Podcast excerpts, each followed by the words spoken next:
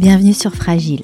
Pour aller encore plus loin dans votre découverte de Porquerolles, je vous propose ces prochaines semaines, en plus des invités du podcast, une petite série littéraire, le Book Club Fragile. Romans, témoignages, récits historiques, livres de photos, albums jeunesse, l'île a inspiré de nombreux ouvrages. J'avais envie de vous partager les livres qui m'ont permis de mieux connaître Porquerolles. Et comme de nombreuses lectures m'ont été soufflées par les habitants de l'île, je leur ai tendu le micro pour nous en parler. Je remercie l'association Lire à Porquerolles pour son soutien dans la réalisation de cette série. Bonjour Maxime. Bonjour. Pour cet épisode du Book Club Fragile, tu as choisi de nous parler d'un des derniers romans de Joseph Conrad, Le frère de la côte, paru en 1923. Pourquoi ce choix? C'est exactement le dernier roman de Joseph Conrad, et Conrad nous a fait l'honneur de situer ce roman sur la presqu'île de Gien, en face de Porquerolles. Alors pourquoi? Euh, Il se trouve que Conrad était polonais, il est venu à 17 ans à Marseille, fasciné qu'il était par la mer et une carrière de marin qu'il voulait embrasser à cette époque-là. Il est venu à Marseille comme pilotin, c'est-à-dire qu'il était sur un petit bateau qui guidait euh, les grands navires qui arrivaient à Marseille euh, et guidait l'accostage. Et puis il est allé chez des amis de son père polonais à Hier et à presqu'île de Gien. Il s'est promené. Il est d'ailleurs tombé amoureux de la fille de, de, des amis de son père. Et ensuite, il est resté quatre ans à Marseille et, euh, comme on sait peut-être, il a parcouru toutes les mers du monde comme matelot, puis comme capitaine. Donc beaucoup en mer de Chine, dans l'hémisphère sud, euh, mais dans à peu près toutes les mers du monde. Et puis, euh, 40 ans après sa première venue à Hier et sur la presqu'île de Gien, il y est revenu euh, alors qu'il allait en Corse euh, avec sa femme en vue de compléter sa documentation pour ce qu'il projetait comme son grand roman méditerranéen qui se serait passé à l'époque de Napoléon.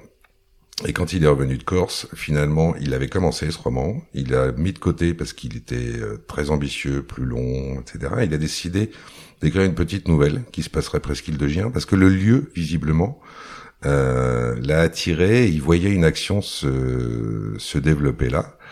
Donc il a remisé le gros roman et il a écrit Le Frère de la Côte, qui se passe donc presqu'île de Gien, en face de Porquerolles. Et il est mort assez peu de temps après, en 1924, si je me souviens bien. Et donc le grand roman napoléonien en Méditerranée, finalement, est resté inachevé. Donc le frère de la côte est le dernier roman de Joseph Conrad. Alors pourquoi le frère de la côte? Alors en anglais, ça s'appelle The Rover. The Rover, c'est un peu difficile à traduire. C'est le forban, le brigand. Le flibustier. ou le flibustier. Donc le, le, traducteur français qui était son ami, euh, Georges-Jean Aubry, a proposé le frère de la côte parce que la confrérie des frères de la côte euh, existait. Alors le définir, c'est aussi un peu spécifique parce que un peu compliqué parce que ça n'existe pas vraiment en France. C'est assez typiquement anglo-saxon comme concept. En gros, ce sont des corsaires. C'est-à-dire qu'ils ont des autorisations de pratiquer euh, la chasse à d'autres navires, de s'emparer d'un butin, pour le compte de leur gouvernement. Donc en fait, ce sont des corsaires autorisés avec euh, comme euh, des lettres de mission. Et donc euh, Conrad s'est inspiré euh, de ses frères de la côte pour créer le personnage de Pérol, qui est un ancien frère de la côte, qui a écumé les mers, qui a fini dans les mers du Sud par devenir canonnier sur une galère. Donc ça, ça se passe après la Révolution française. Hein. Et on est en 1793. Alors on est en 1793 un petit peu après 1793, euh, quand il commence à revenir en Europe, parce que euh, on lui a donné mission de s'emparer dans les mers du Sud d'un navire, ce qu'il a fait. Donc il a pris le commandement du navire et il se trouve que sur le navire il a trouvé un trésor. Et donc il revient euh, en Europe et puis on lui dit d'aller à Dunkerque et puis finalement euh, il passe Gibraltar, il décide de revenir en Méditerranée, là où il est né, parce qu'il est né, pense-t-il, à Porquerolles. Je peux vous lire la phrase d'ailleurs. Il s'installe et il dit plus loin encore un renflement massif de couleurs indico qui était l'île de Porquerolles. Il avait dans l'idée qu'il était né à Porquerolles, mais il ne le savait pas vraiment. Alors moi j'aime cette phrase parce que est-ce qu'il est né à Porquerolles ou pas? On ne sait pas, mais en tout cas il fantasme sur l'idée qu'il est né à Porquerolles. Il y en a beaucoup qui fantasment sur cette oui, idée. Oui, alors on a eu un maire pour tout dire, il y a plusieurs décennies qui prétendait être né à Porquerolles. En fait, on pense qu'il a été simplement baptisé à Porquerolles, mais il disait qu'il était né à Porquerolles. Donc, euh, effectivement, Pérol, le personnage de, de Conrad, n'est pas le seul. Alors, il aborde à Toulon, et là, il remet aux autorités euh, sa prise, donc euh, le navire qu'il a pris, mais il remet pas le trésor, il le garde pour lui. Et puis, il va s'installer à Gien, donc presqu'île de Gien, euh, dans une ferme. Et ça, ça se passe en 1797, exactement à ce moment-là.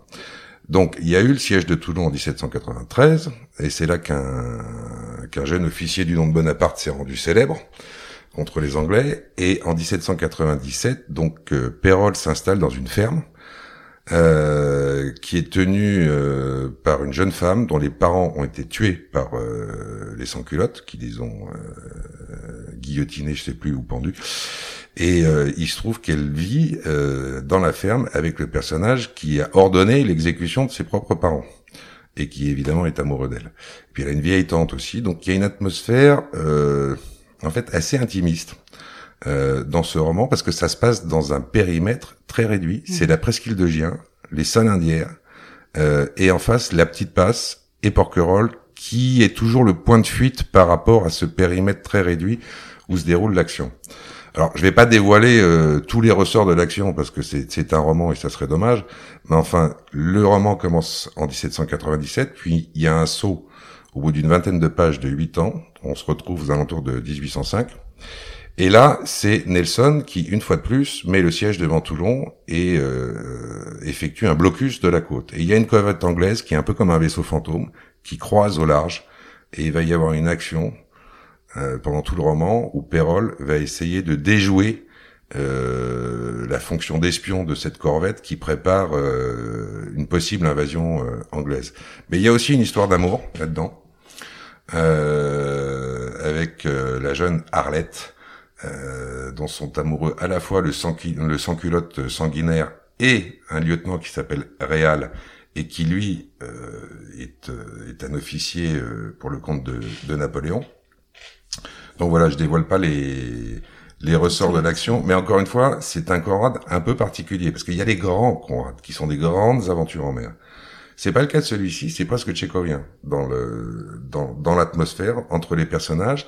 Et il y a surtout, alors ce qui me fascine dans ce roman, qui ne se passe pas à Porquerolles, mais juste en face, euh, une euh, perception de l'espace, des trajets, souvent des trajets de nuit, euh, qui est qui est pour quelqu'un qui est venu deux fois presque Gien, c'est assez fantastique de voir à quel point il a pu restituer cette, ces atmosphères. Enfin, Conrad était un grand romancier. Hein. C'est fidèle. Euh, enfin, on retrouve ou pas des, le, le lieu où est-ce qu'il y a eu on, retrouve, comme tout romancier, il reconfigure un peu en fonction de l'action. Mais franchement, l'esprit d'ensemble y est. Alors, si vous mesurez mètre par mètre euh, la distance entre la ferme de l'Escampobar, hein, c'est le, mmh, l'Escampobar existe toujours euh, presque de Gien, et la Calanque où se trouve la Tarte de Pérol, qui a euh, Tartane, c'était une sorte de bateau de pêche, donc Pérol a restauré une vieille tartane avec l'aide des avec des l'aide des Arbanais d'ailleurs, mhm. les Arbanais c'est les habitants de Gien.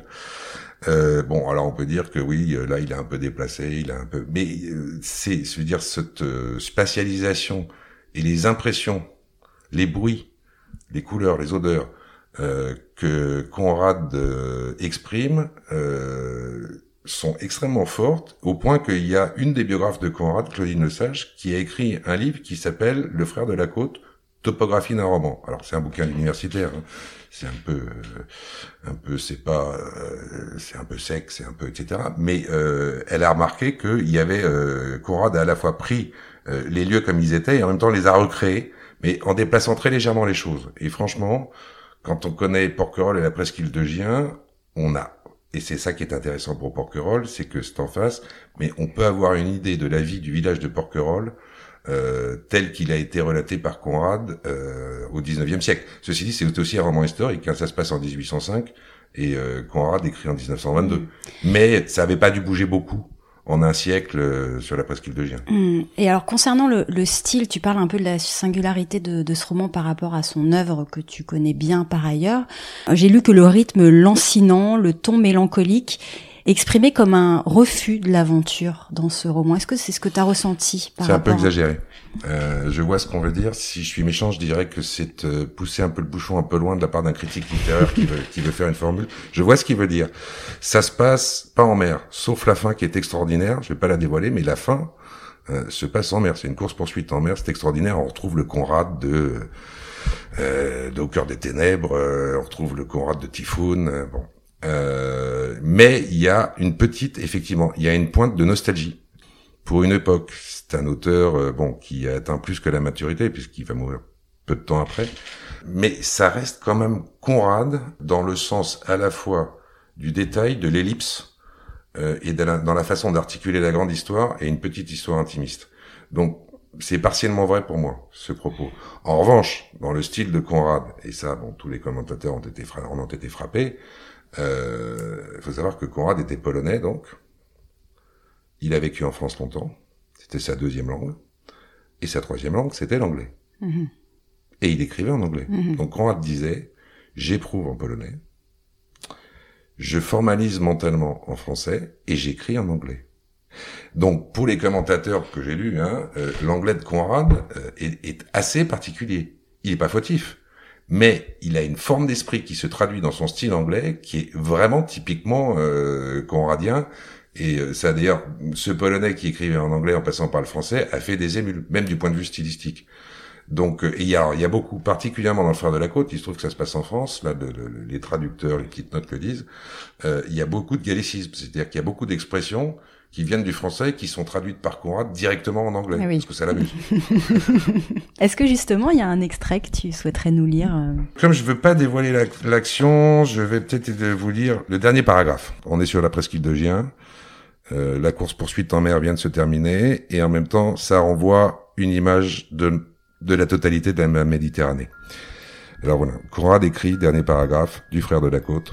La surface bleue de cette Méditerranée qui enchanta et déçut tant d'hommes audacieux gardait le secret de son sortilège, embrassait dans son sein paisible les victimes de toutes les guerres, de toutes les calamités et de toutes les tempêtes de son histoire, sous la merveilleuse pureté du ciel au soleil couchant. Quelques nuages roses flottaient bien au-dessus de la chaîne de l'Estérel. Le souffle de la brise du soir vint rafraîchir les rochers brûlants d'Escampobar, et le mûrier, seul grand arbre au bout de la presqu'île dressé comme une sentinelle à la porte de la cour, soupira doucement de toutes ses feuilles frémissantes, comme s'il regrettait le frère de la côte, l'homme aux sombres exploits, mais au grand cœur, qui souvent à midi venait s'étendre là pour dormir à son ombre. Hmm. Magnifique, c'est très beau.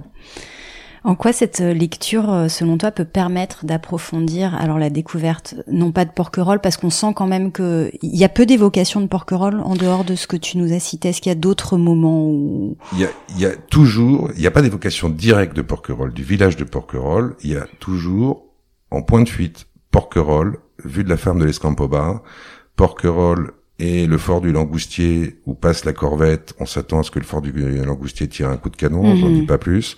Comme lieu stratégique, comme au lieu stratégique militaire, c'est-à-dire. C'est une sorte de, de, présence, surtout la nuit, ça revient plusieurs fois dans le roman, il y a une présence de l'ombre portée de Porquerolles sur la presqu'île de Gien. C'est comme en fait, c'est comme un navire à l'ancre euh, qui serait à la fois euh, familier et un peu mystérieux. Mhm pour approfondir sa connaissance du territoire euh, environnant de Porquerolles, pour toi, euh, qu'est-ce que les gens peuvent y trouver Tu veux dire, qu'est-ce qu'on on peut retrouver dans le roman qui rappelle Porquerolles de cette époque-là Il faut transposer la presqu'île de Gien à Porquerolles. Franchement, le village de le village de Gien, le village arbanais de Gien, je pense que la vie à Porquerolles au 19e siècle devait être assez similaire. Hein. Puis Gien est une presqu'île et elle était encore plus proche d'être une île au 19e siècle qu'elle ne l'est aujourd'hui. Donc, euh, franchement, c'est dans, la façon dont il y a une petite communauté hein, dans toutes les questions. Il y a des pêcheurs, il y a un infirme, euh, il y a une espèce, euh, il, y a, un personnage qui s'appelle Michel qui devient tout dévoué à à Pérol qui est qui est extraordinaire. Puis des Pérol, cet homme de mer rusé, madré, un peu dur à cuire, en même temps généreux. il y en a encore. Donc un, un, certain esprit, une vie de village de l'époque. Une vie de village après la Révolution française, dans la période napoléonienne, euh, et en même temps avec ses invariants, avec euh, ses pêcheurs, euh, les fermes, les oliviers, les vignes, euh, chacun son petit lopin de terre, euh, le curé. Il y a un moment, il y a un passage avec le curé je crois que ça donne, euh, je veux dire, Gien et Porquerolles à cette époque-là, les deux villages, euh, franchement, la vie devait se ressembler, devait être très proche. Donc, on, peut, euh, je pense, avoir euh, une idée restituée de ce qu'était la vie à Porquerolles via le frère de la côte, qui se passe lui presque de Gien. Hmm. Est-ce qu'il y a quelque chose que tu voudrais rajouter sur sur ce roman? N'aurait pas évoqué ah, Une anecdote personnelle. euh, il se trouve, alors je sais plus, donc, oui, j'ai lu Le Frère de la Côte d'abord, et ensuite j'ai lu ce qui est considéré comme un des grands romans de, de Conrad, Nostromo. David Lean a toujours euh, rêvé d'adapter ce roman Nostromo, il n'est jamais arrivé à monter le financement. Alors qu'on sait peut-être que, par exemple, le, fameux film de Francis Ford euh, Coppola, Apocalypse Now, est directement transposé pendant la guerre du Vietnam d'un roman de Conrad qui s'appelait Au cœur des ténèbres. Mais bref, Nostromo, euh, finalement, n'a jamais donné de film. C'est un roman, alors là, c'est un roman fleuve, beaucoup plus long que Le Frère de la Côte, qui se passe dans une sorte de Mexique imaginaire, dans la baie de Sulaco, euh, c'est un aventurier euh, qui euh, a trouvé de, une mine d'argent et son bateau rempli d'argent coule au milieu de la baie. Enfin bref, lisez-le, c'est c'est assez assez fou comme roman. Mais il se trouve que c'était une baie avec trois îles qui ferment la baie au large. Alors quand je le lisais, je disais, j'imaginais et je ne pouvais faire autrement que d'imaginer hier et les trois îles d'hier. Et je me disais, mon pauvre garçon, t'as quand même aucune imagination. On parle du Mexique et pas capable d'imaginer autre chose que, que la rade d'hier. Franchement, tu manques d'imagination. Et il se trouve que j'ai rencontré un peu par hasard chez un ami, un des biographes de, de Conrad. Il avait écrit une biographie. Je lui raconte cette histoire. Il me dit, non, non, mais vous avez pas tort. Il me dit, en fait, on sait que Conrad s'est inspiré de la topographie de la rade d'hier et des trois îles et l'a transposé en dilatant beaucoup, hein, c'est plus grand au Mexique pour créer sa, sa rade imaginaire de Sulaco. Donc je me suis dit, c'est pas mon imagination qui est si pauvre, c'est Conrad qui a vraiment été fasciné par le paysage hierrois et porquerolais. Bon, finalement, il y a beaucoup de transpositions du Mexique. Euh, oui, alors oui, oui, c'est, ça, ça faisait repartir au Mexique. Euh, François-Joseph Fournier, en fait, bon, Conrad euh, a écrit le roman avant l'arrivée de François-Joseph Fournier à, à Porquerolles. J'avoue, je m'étais demandé aussi est-ce qu'il avait eu entendu parler de l'histoire de Fournier, euh, qui s'en était servi pour le le remettre au Mexique. En fait, non, il a, ça a été écrit bien avant l'arrivée de, de François-Joseph Fournier à Porquerolles. Mhm. Donc, s'il y a d'autres romans de Conrad qui permettent de, de, découvrir son œuvre, voilà que tu souhaiterais conseiller, Nostromo et Au cœur des ténèbres, est-ce qu'il y en a d'autres? Nostromo, Au cœur des ténèbres, euh, Typhoon, La rescousse. Alors, L'attente, c'est le roman méditerranéen inachevé, napoléonien, qui suit dans l'édition de la Pléiade, le frère de la côte. Mais là, j'ai relu là, euh, euh, j'ai lu le premier chapitre, c'est extraordinaire. Et il y a le fameux Lord Jim. Alors Lord Jim, c'est probablement le plus connu. D'abord, c'est une aventure de mer, mais c'est aussi le portrait, le portrait d'un homme indirect, Lord Jim, euh, qui est fait par plusieurs personnes. Donc il a en fait Conrad a inventé ce qu'on appelle le roman en tiroir, c'est-à-dire quelqu'un raconte une histoire, à l'intérieur de laquelle quelqu'un raconte une autre histoire, et ainsi de suite. Hmm. Donc euh, il est célèbre pour ça, mais c'est aussi une très très belle histoire. Voilà les quelques-uns que je donnerais, mais enfin l'œuvre de Conrad, elle est, elle est grande, hein, il a beaucoup écrit. Tout à fait. Bon bah écoute, merci beaucoup Maxime pour le partage de cette lecture dont je rappelle le titre, Le frère de la côte, donc de Joseph Conrad. Merci, merci à toi, Élisée Conrad. Rendez-vous sur fragileporquerolles.toutattaché.com pour retrouver les références de cet ouvrage. Et si vous avez des coups de cœur à partager, des livres, mais aussi des films ou des œuvres en lien avec Porquerolles, envoyez-moi vos conseils sur les comptes Instagram ou Facebook de Fragile Porquerolles ou par mail à fragileporquerolles.toutattaché@gmail.com. Je les partagerai avec plaisir aux abonnés du podcast. On se retrouve très vite. À bientôt.